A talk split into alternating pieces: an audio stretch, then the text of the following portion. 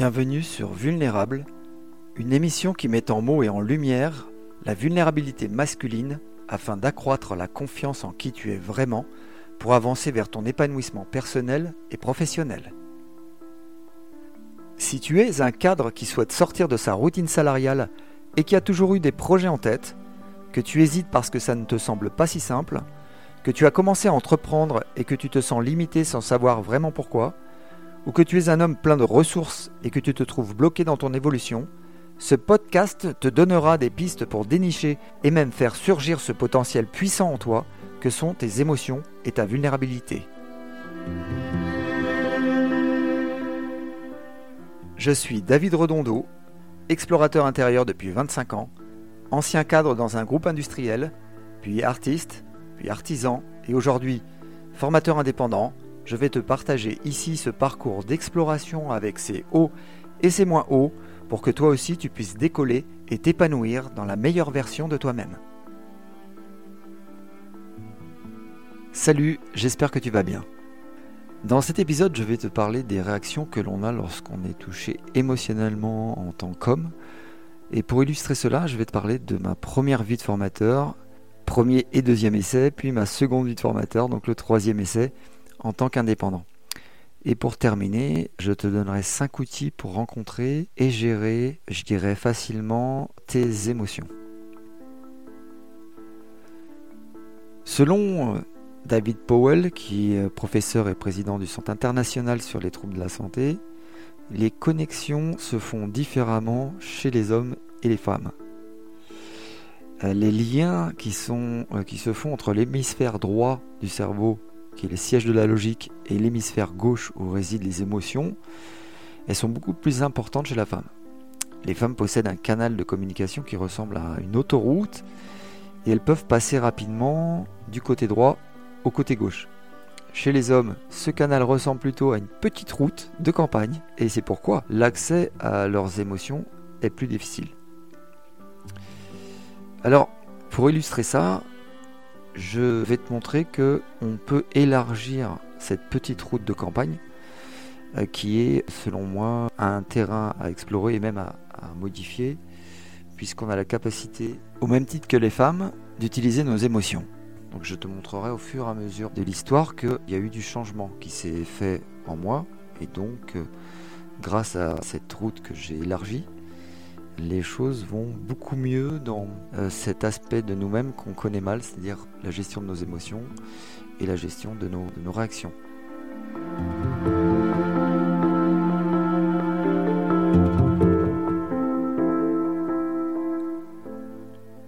Je vais te parler de cette vie-là parce que tu vas voir que les émotions et leurs expressions euh, vont avoir une incidence sur ta vie en général si elles ne sont pas exprimées d'une manière ou d'une autre. Donc pour appuyer euh, ce que je dis, je vais te parler de ma vie de formateur qui commence en 2013. Voilà, je te raconterai d'autres détails les prochaines fois pour qu'on reste aligné euh, surtout sur l'aspect émotionnel et les sensations qu'on peut avoir à l'intérieur de nous en tant qu'homme. Donc le métier de formateur, déjà pour introduction, c'est que on va être face à un public et on a délivré, on va dire, une connaissance. Alors après, la forme elle diffère entre les formateurs. Euh, cependant, on a un savoir donc à, transmettre. Ce qui fait qu'il y a une attente en face de nous.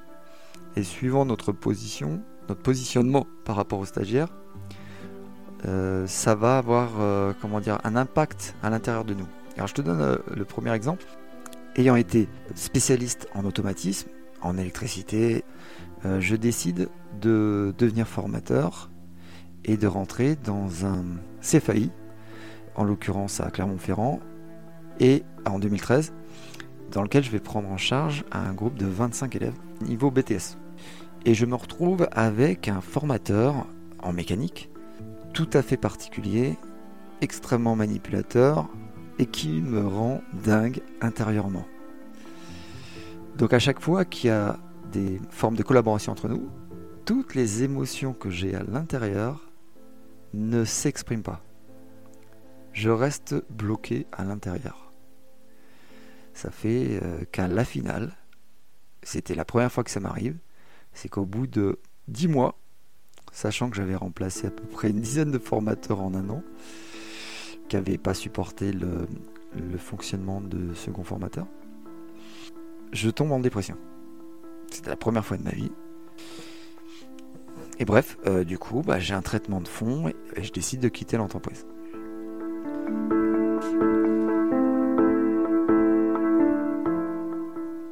Donc je me dis bon bah c'est euh, en fait euh, les conditions de travail et de formateur, c'est pas c'est pas à voir avec moi. Donc je change de centre. Dans la famille, on décide d'entrer, on va dire, dans le sud.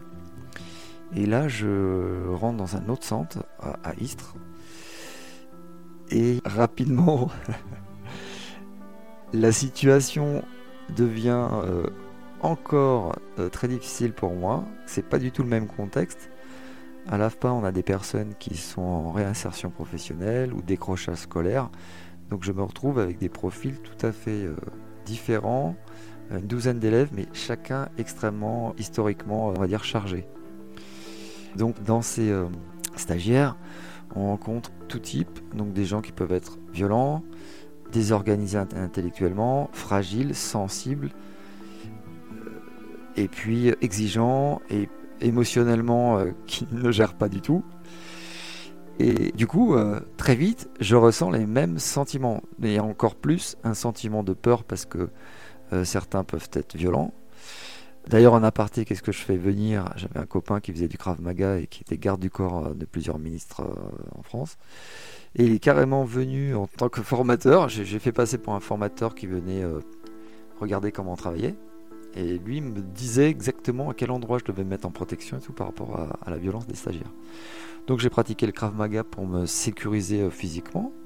Effectivement, ça a eu un effet hein, déjà au niveau sécurité personnelle. J'avais beaucoup moins peur après de la, violence des, stagiaires.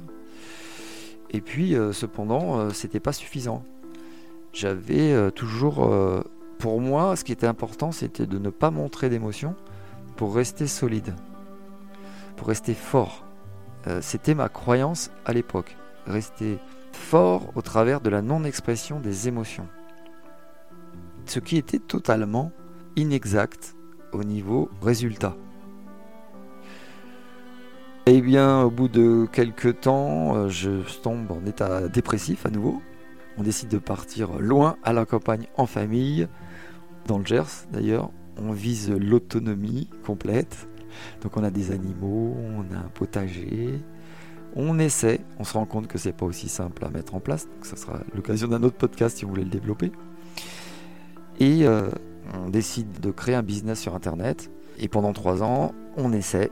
Euh, c'est super complexe. C'était d'ailleurs des abonnements à des recettes qu'on avait créées pendant un an. Avec un abonnement, c'était des vraies recettes testées euh, sur l'année, etc. Bref, on fait très peu de ventes. Et euh, ça amène même le couple, comme euh, d'ailleurs on a fait plus de sous, il y a des tensions qui s'installent. Ça amène le couple à se disloquer, à se séparer. Donc, boum, je retombe moi-même, étant loin de chez moi, en dépression. Et puis, euh, j'en sors de manière assez surprenante. C'est aussi un aparté. Je, c'est dans un groupe sur Facebook. J'ai une pub sur la plateforme Mind Valley et je suis un programme de 5 semaines d'hypnose profonde avec euh, Marisa Pia. Qui carrément a un impact énorme, c'est qu'elle me sort des, antidépresseurs euh, au bout d'un mois et demi. Donc ça c'est pour information. Sur Mind Valley, il y a un super programme d'hypnose euh, ultra efficace. Alors, du coup, voilà, je rebondis, je me rappelle à ma jeunesse où je cherche en fait un autre métier puisque je me rends compte que rien ne fonctionne dès qu'il y a un rapport avec, on va dire, plus les autres, les sentiments que j'ai à l'intérieur de moi restent bloqués. Et ça, je m'en rends pas vraiment compte. Je ne sais pas que c'est ça qui a une incidence réelle euh, sur euh, ma vie émotionnelle. Le fait de les bloquer, je ne fais pas le lien lorsque ces émotions sont bloquées et le fait que je parte en dépression. Qu'on va voir après. Comment ça se passe? Lorsque je me sens euh, complètement, on va dire, euh, perdu dans cette histoire, désir de même de, partir définitivement, de dire euh, une forme de suicide. Hein. J'ai eu ce désir de suicide, je me rappelle très bien. c'est une sensation très très dure. C'est la vision de ma propre fille ces yeux, qui étaient jeunes à l'époque, et qui me font dire non, tu peux pas faire ça. voilà, tu peux pas, tu peux pas donner ça à ta fille. C'est trop, c'est trop lourd pour toi. Et c'est trop, trop lourd pour elle. Donc j'essaie de rebondir encore sur, sur ce, après euh, cet épisode. Et je me rappelle à ma jeunesse euh, où je bosse dans les opus de Saint-Ouen sur Paris. Et là, ça se passe, je me rappelle très bien. Euh, je rencontre des gens, je vends des jeans, des masques de cuir italiens. Et puis il y a une ambiance très, très facile, on fait de l'argent. Et je me dis, bon, allez, je reprends euh, ce métier-là. Et alors j'étais jeune à l'époque. Donc là, je prends ma carte, je m'inscris, je rouvre encore une, entreprise et je me mets à vendre sur les marchés euh, des produits cosmétiques indiens pendant quelques temps. Et euh, rapidement, je me rends compte que ça fonctionne pas, que j'ai pas choisi les bons marchés, que d'abord les marchés ça marche beaucoup moins qu'avant. Et bingo, je referme cette entreprise.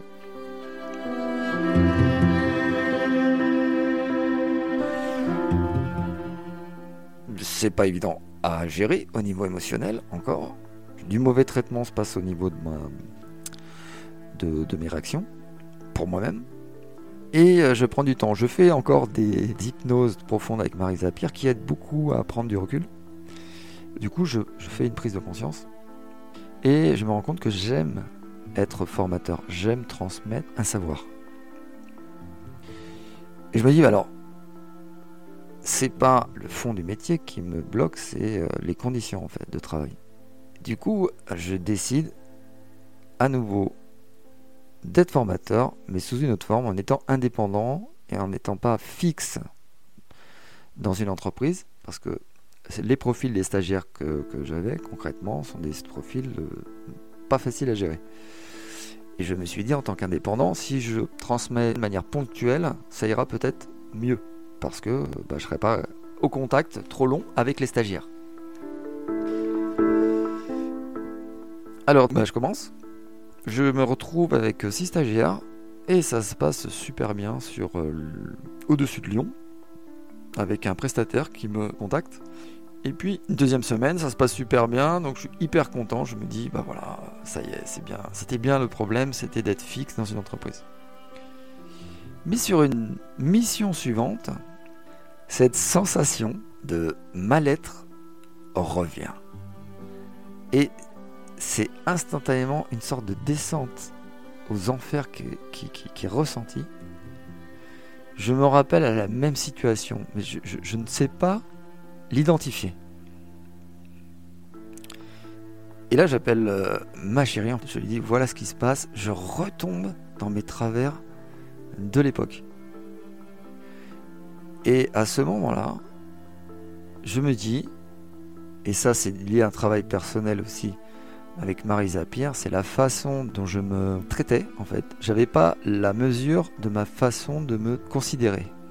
Cette sensation de mal-être, je me disais dans ma tête, purée, tu es nul, tu vaux rien, tu, es encore en train de pas réagir à- aux stagiaires, tu es un bon à rien, etc. Et ça, ça, ça amplifiait la douleur.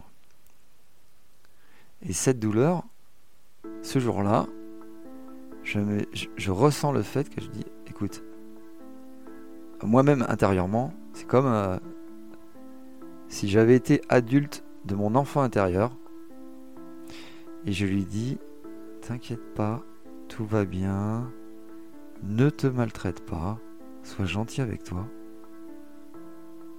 Et à ce moment-là, j'accepte la sensation, l'émotion que j'ai dans les poumons, que j'ai au niveau de, du thorax, et qui me tire ti- vers le bas, qui m'amène vers une dépression. Et à ce moment-là, à l'instant où, où j'accepte ce- cette émotion,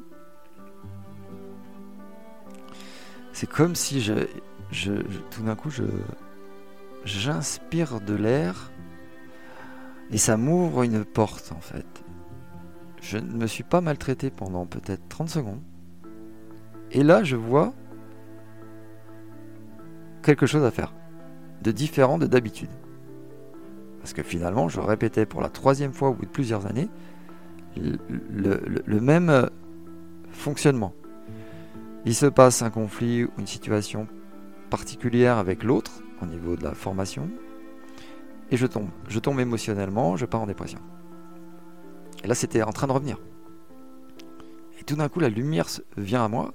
Ah, j'inspire, et je dis, mais il faut que je dise ça aux stagiaires qui se passe, pour moi, euh, quelque chose qui ne va pas. Et incroyablement, à partir de cet instant, je me mets à sourire, à être super heureux parce que j'ai une solution. Je, sais que le lendemain matin, je vais réunir tous les stagiaires et je vais leur dire ce que j'ai vécu la veille au soir par rapport à leur comportement. Ce que j'ai fait en fait dès le lendemain matin, j'ai réuni toute l'équipe, il y avait 12 euh, stagiaires, je crois que c'était euh, du côté de Bordeaux. Et je leur dis, euh, voilà, hier il s'est passé ça.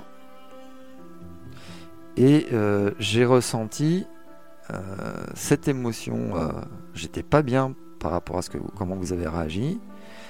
Je, dois vous le partager parce que ça, sinon, je, je, ça va pas se passer de manière équilibrée pour la suite de la formation. Et j'aimerais que ce genre de comportement cesse pour qu'on puisse travailler ensemble. Je me suis, je viens ici pour vous aider on vous a abandonné euh, pendant euh, plusieurs mois, parce qu'effectivement, certains centres de formation, c'est pas du tout simple pour les stagiaires. Petit aparté. Et euh, moi, je me suis concrètement, je me suis investi avec vous depuis trois semaines. Et, voilà, donc je vous demande d'être correct, de ne pas me faire des remarques désobligeantes sur les failles que j'ai, parce que je suis un humain comme vous. En fait, je me mettais à leur niveau en tant qu'homme. Et ça, ça a déclenché complètement une posture différente avec euh, les stagiaires. Ça a changé, on va dire, ma vie à ce moment-là. Et, effectivement, concrètement, après cet entretien qui a duré peut-être un quart d'heure, en face à face, dans, la salle de cours, tout s'est apaisé. Les gars ont descendu, ils ont entendu ce que j'ai dit, et les formations, euh, la suite des formations, j'ai pris appui sur euh, cette façon de fonctionner. C'est-à-dire qu'au moment où j'avais quelque chose qui n'allait pas pour moi, je réunis l'équipe et je leur dis. Et je leur demande à ce que ça change.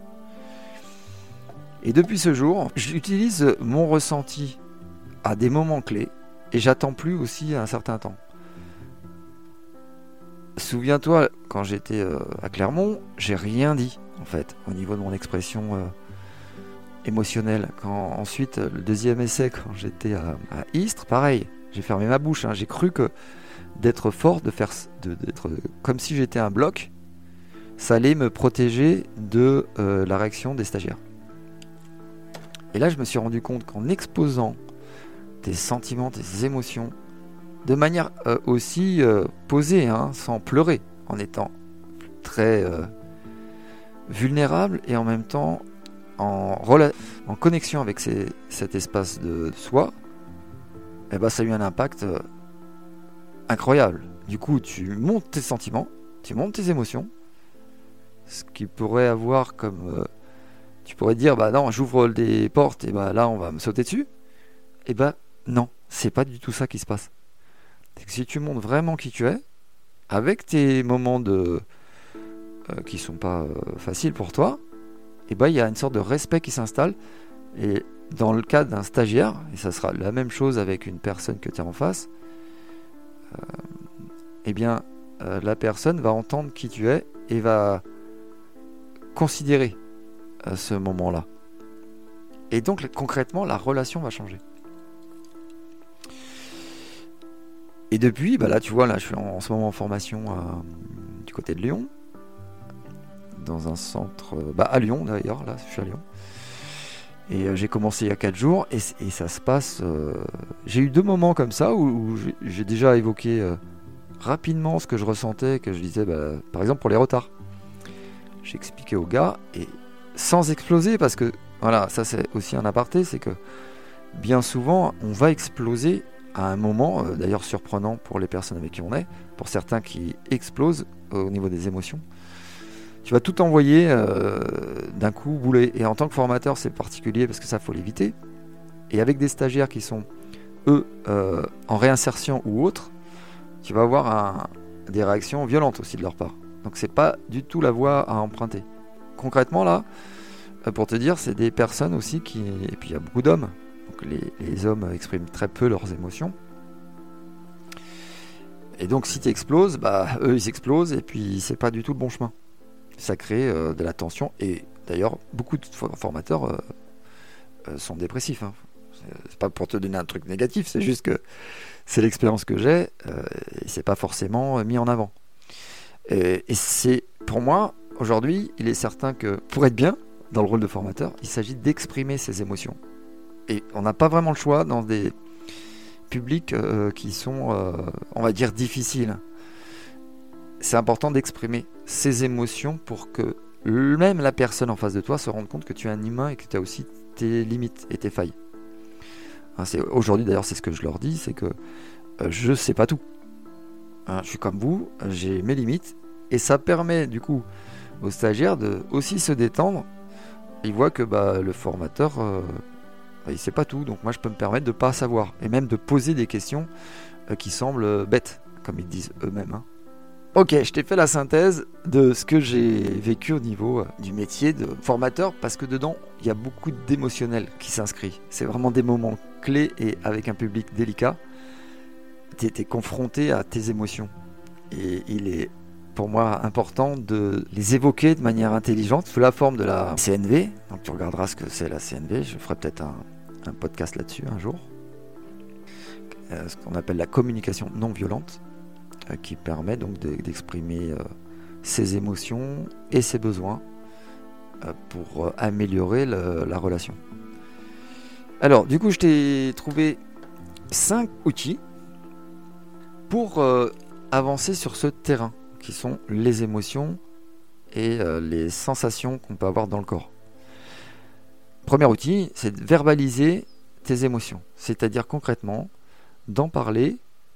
Alors quand tu n'as jamais fait ça, c'est pas évident. Donc euh, approche-toi d'un ami ou ta compagne.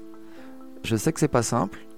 On pourrait s'attendre à ce qu'on nous saute dessus et qu'on dise qu'on est nul et qu'on est incapable. Et c'est pas vrai, en fait. À partir du moment où tu exprimes tes émotions, c'est bien ça. Quand tu l'exprimes pour la première fois, tu vas te rendre compte que ça ouvre des portes. Et il s'agit de le faire prendre cette initiative, euh, avoir du courage et ouvrir la porte. Donc d'exprimer euh, tes émotions, tu dis bah je me sens pas bien par rapport à cette situation. Et je peux dire que moi ma relation euh, amoureuse elle change parce que je l'exprime aujourd'hui. C'est beaucoup amélioré, c'est beaucoup plus facile concrètement de, vivre sa relation amoureuse quand tu exprimes ce que tu ressens. Alors si c'est trop dur pour toi, euh, ce premier outil, je t'invite pour la deuxième à écrire tes pensées. Donc tu prends une feuille dans un coin tranquille et tu exprimes ce que tu ressens, quel endroit tu le, tu le sens dans ton corps, etc. Et ça va déjà euh, détendre, euh, tu vas relâcher ton cerveau parce que tu l'auras posé sur papier. Alors le troisième point qui est vraiment pour moi une des clés, c'est que euh, si tu n'exprimes pas tes émotions, c'est aussi souvent parce que euh, tu culpabilises. Avant d'exprimer quelque chose, avant de l'écrire, c'est que d'entrer dans ta tête, euh, tu es en train de te dire bah purée, je suis nul, je suis un homme, je tiens pas, je vaux rien, je suis incapable, je devrais pas avoir d'émotions, c'est pas normal. Et tout ça, du coup, le fait que tu dises ça en toi, ça te fait encore plus de mal. Et, donc, prendre conscience de, de ça, et de se dire d'arrêter de te dire ça. C'est exactement ce qu'il y a à faire. C'est arrête de te faire du mal dans ta tête. Laisse de l'espace. Et en laissant de l'espace, concrètement, ce qui va se passer, c'est que tu choisis, ça c'est la quatrième phase, le quatrième outil, c'est que tu vas choisir d'accepter plutôt que de lutter. Tu vois Tu choisis d'accepter ce que tu ressens tu arrêtes de lutter. Te sentir faible, c'est ok. Te sentir nul, bah c'est ok, je suis nul. Voilà, je suis nul. Et pas de jugement là-dessus, tu vois. C'est te dire, je me sens faible. Voilà, c'est vrai. Et ça aussi, ça va descendre la pression. Le cinquième outil, c'est d'aller chercher à quel endroit dans ton corps tu ressens cette souffrance ou cette douleur. Voilà, tu identifies la partie, ça peut être euh, euh, dans le dos, moi c'était dans le dos, ça peut être dans le sur le thorax, dans l'axe du thorax, tu vois, au niveau du cœur. Ça, t'enferme là-dedans, c'est super lourd. Et euh, tu commences à inspirer dedans, accepter en fait cette sensation, parce que finalement il y a quelque chose en nous qui ne veut pas l'avoir. Et en la ressentant, du coup, tu l'acceptes et tu commences à respirer plus tranquillement. Ça va pouvoir avoir comme effet de te, de te calmer. Ok, alors je te rappelle les différentes phases de cet outil. Premièrement, tu verbalises tes émotions. Deuxièmement, tu écris tes pensées. Troisième cas, arrête de te culpabiliser. Quatrième, préfère d'accepter plutôt que de lutter. Cinquième, localise l'émotion dans ton corps.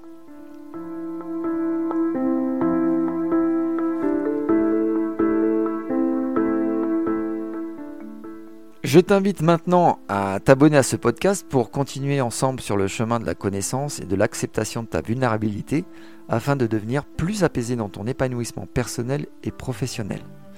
Je te dis à la semaine prochaine, merci de m'avoir écouté, j'espère que ça t'a apporté et que ça t'apportera chaque semaine. N'hésite pas à transmettre ce podcast à quelqu'un qui en aurait besoin, à me contacter sur vulnérableaumasculin.com ou par mail à contact at vulnérableaumasculin.com. Je te dis donc à la semaine prochaine et surtout rends lumineuse chaque jour ta vulnérabilité.